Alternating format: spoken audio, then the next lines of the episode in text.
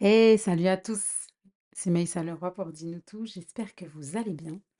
Aujourd'hui, heu, j'ai envie de faire un petit podcast sur l'enfer et le paradis, la notion d'enfer et de paradis.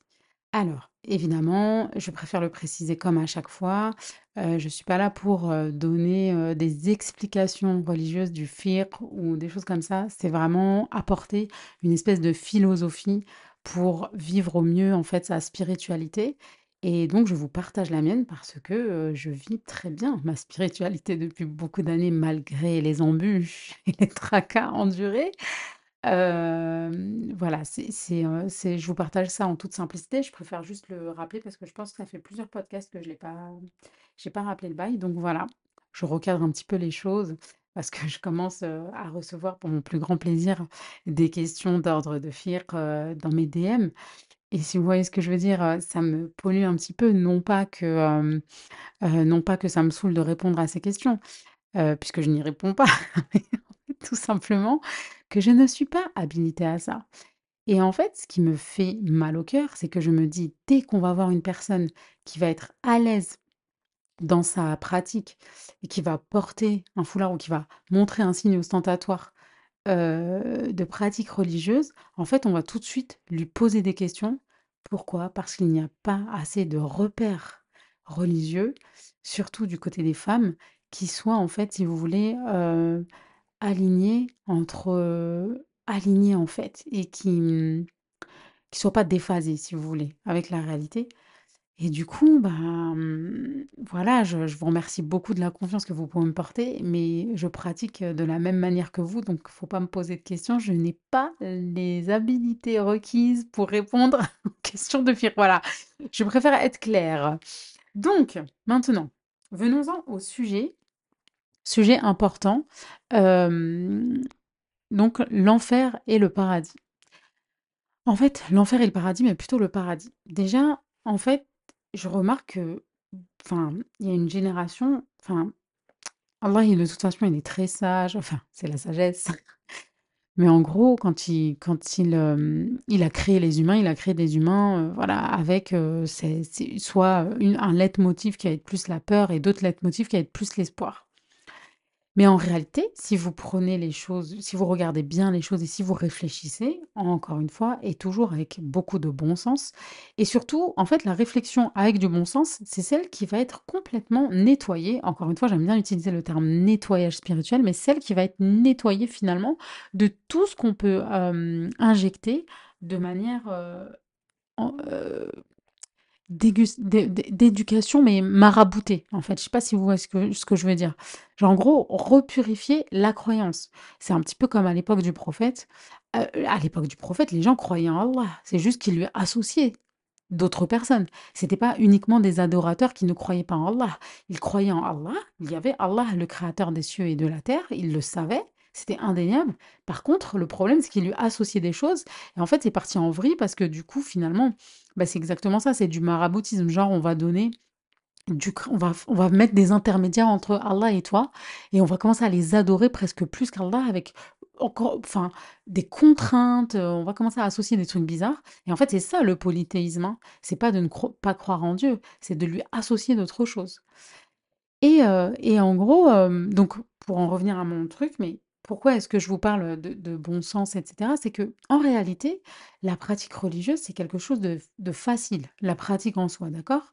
Et en gros, c'est plutôt l'éducation de notre nefs, hem et c'est l'éducation de notre âme, en fait, c'est l'éducation de sa volonté pour la remettre au cen pour la remettre, si vous voulez, vers un objectif, hem, la satisfaction heu, de ce qu'on aura apporté à Dieu non, pas apporté, n'importe quoi, j'ai de la merde. La satisfaction qu'on aura en fait, de faire ce que l'on doit faire, c'est-à-dire adorer Dieu, voilà. Parce que Dieu, il a pas besoin de nous, il s'en bat là enfin, ah, j'aime pas quand je dis des trucs comme ça, mais en gros, il s'en fout de nous, tu vois? Il a pas besoin de nous, voilà, il a pas besoin de nous plutôt, c'est ça et il a pas besoin de notre adoration, il a besoin de rien vis-à-vis de nous, en fait. On n'est que ses créatures, on n'est que sa création. Et je trouve que c'est important de remettre ça au, au centre, heu, de sa spiritualité parce que, vous savez, souvent les personnes qui vont être en colère contre Dieu et cetera, Tu sais, limite, elles se mettent au niveau, genre, euh, je suis en colère contre Dieu, tu m'as pris euh, telle ou telle chose, ou tu m'as éprouvé de telle manière. Et en gros, quelque part, si on regarde les choses, c'est un peu ridicule de penser comme ça. Et, encore une fois, je juge personne, je parle vraiment factuellement, genre de, de- d'une manière de penser.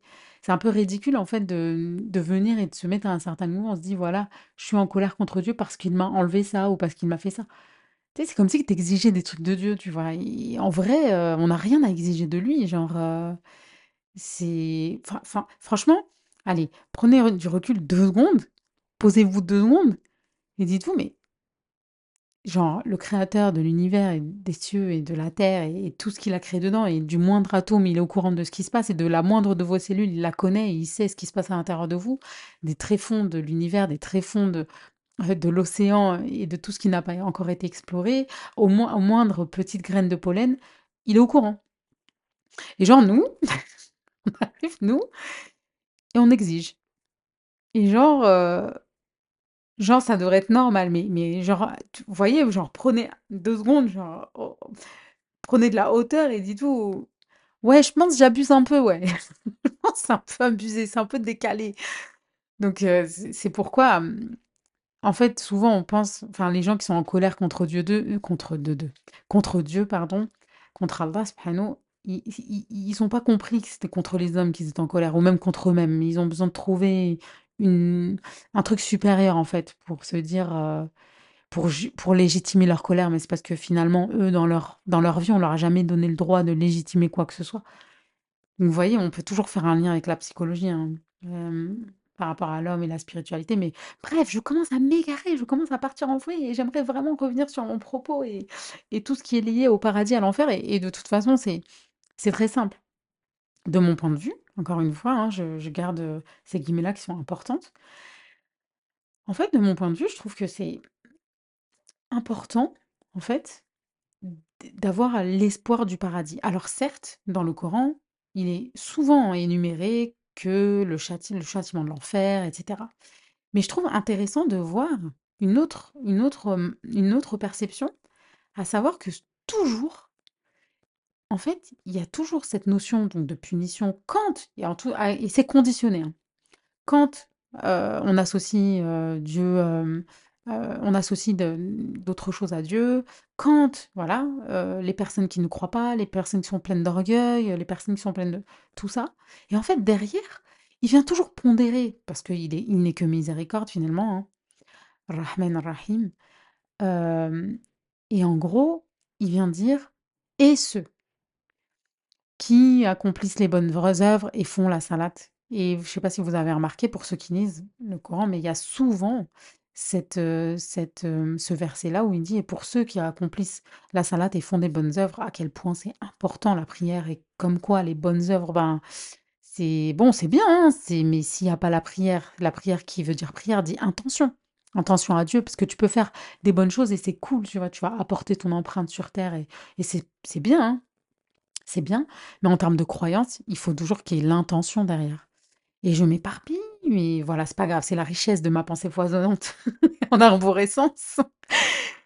Mais en gros, tout ça pour vous dire que, en fait, toujours Dieu, il va ponctuer en fait d'espoir, de rahma, de douceur, d'amour, etc.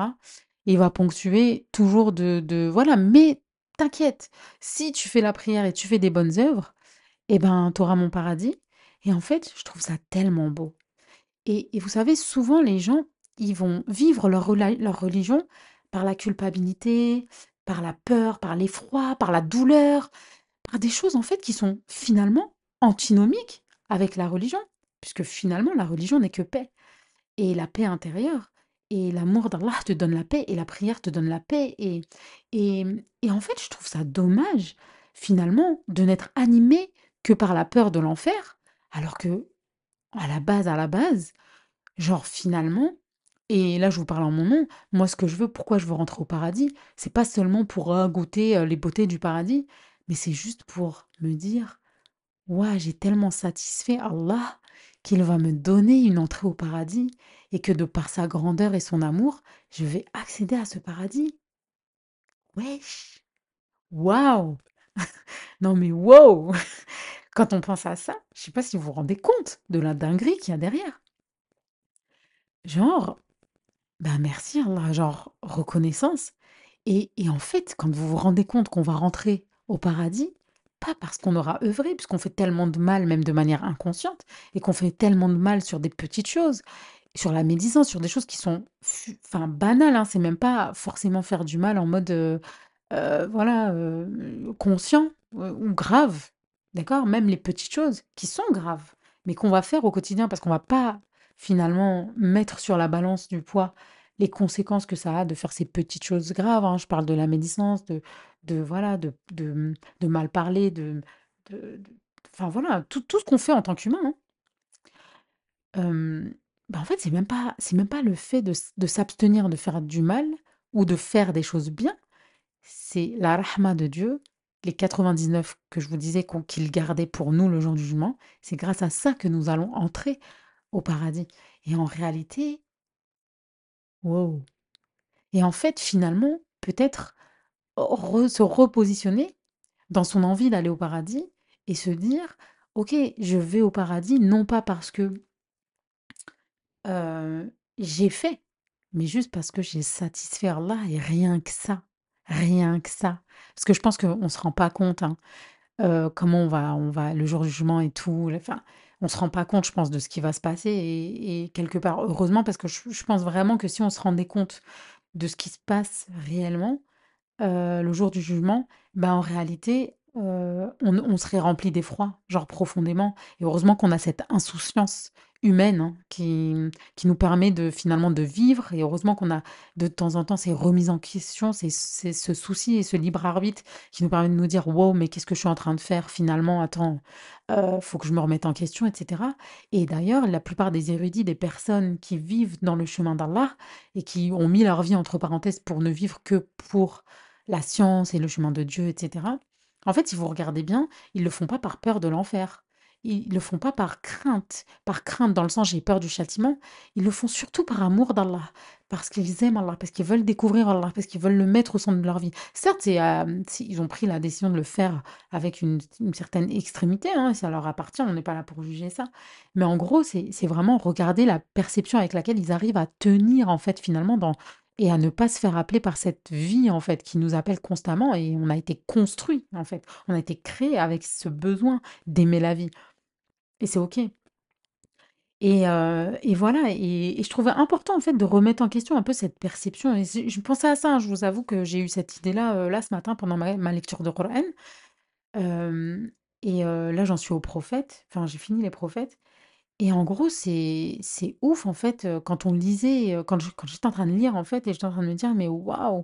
en fait, à chaque fois, il nous parle de l'enfer, mais il nous parle du paradis et c'est dommage en fait qu'il y ait beaucoup de personnes et souvent, si vous remarquez bien, les gens qui lâchent, c'est parce qu'ils ils estiment aussi, en fait, ne pas être, en fait, foutu pour foutu, quoi. Ouais, bah, foutu pour foutu, de toute façon, je vais en enfer, donc vas-y, je suis pas assez bien, donc voilà. Je je foutu pour foutu, je fais. Mais en réalité, non quoi, genre espérer. L'espoir, il fait partie en fait et regardez n'importe quelle chose, quand vous avez l'espoir de quelque chose, vous allez être beaucoup plus animé, vous allez faire avec beaucoup plus de facilité que quand vous allez avoir peur ou vous allez être, dans dans une espèce de culpabilité, de terreur, de peur, bah, vous allez moins faire. Vous allez beaucoup moins faire et d'ailleurs, même dans la peur la plus profonde, il va y avoir plusieurs manières de fonctionner, mais la majorité des personnes vont fonctionner avec la sidération, ne rien faire. Et voilà et en fait, je voulais vraiment avoir, peut-être changer cette perception tout simplement de se dire: «Attends, mais si finalement j'avais cet espoir beaucoup plus important que cette crainte de l'enfer, est-ce que mes mes actions seraient différentes?» et en fait, c'est bah, je pense que ouais, en fait. Parce que l'être humain, dans sa manière de fonctionner, dans son fonctionnement, il regardez subhanallah comment Allah, il est magnifique. Dans la conception de notre cerveau, toutes les études le prouvent, notre cerveau ne comprend que le positif, donc que l'espoir, en fait. Le négatif demande beaucoup plus d'efforts, beaucoup plus d'efforts et c'est dingue et d'ailleurs, il y a une vidéo, a une vidéo qui tournait, heu, de ça, d'une meuf qui arrêtait pas de se répéter, heu, des affirmations positives et ça, on a a y a plus de doute là-dessus, hein. L'information positive provoque le conditionnement positif qui va conditionner finalement le corps à l'effort de la bonne manière pour la réussite. Je sais pas si vous voyez le délire. Donc euh, ça, je vous invite à vous renseigner, mais c'est une dinguerie, c'est la neuroplasticité, tout ça, et c'est la manière dont les chemins se construisent dans le cerveau. Et en gros, bah, quand vous avez l'espoir, si on fait si on fait le parallèle par rapport à la religion, l'espoir, le, le, paradis et l'enfer, bah, vous allez voir que, je vous le souhaite, hein, on a plus de chances de rentrer en enfer quand on a l'espoir de l'en... de- On a plus de chances, on a plus de chances de rentrer au paradis quand on a l'espoir du paradis, et on a, plus de chances, enfin, moins de chances de rentrer au paradis quand on a euh, la crainte de l'enfer. Je sais pas si vous voyez le délire. En tout cas, voilà, je commence à partir en vrille. Enfin, je suis partie en vrille tout cet épisode, mais tranquille, vous connaissez, c'est la maison. Donc, je vous dis quoi? Je vous dis à demain. À demain. Voilà. Et merci encore pour tous vos retours et vos DM. J'oubliais de commencer par ça. Franchement, ça me fait chaud au cœur. Je sais que je vous saoule avec ça, mais c'est pas grave. On remercie, on a de la reconnaissance, c'est important. Donc merci pour tout et à demain. Cette fois, c'est le bon.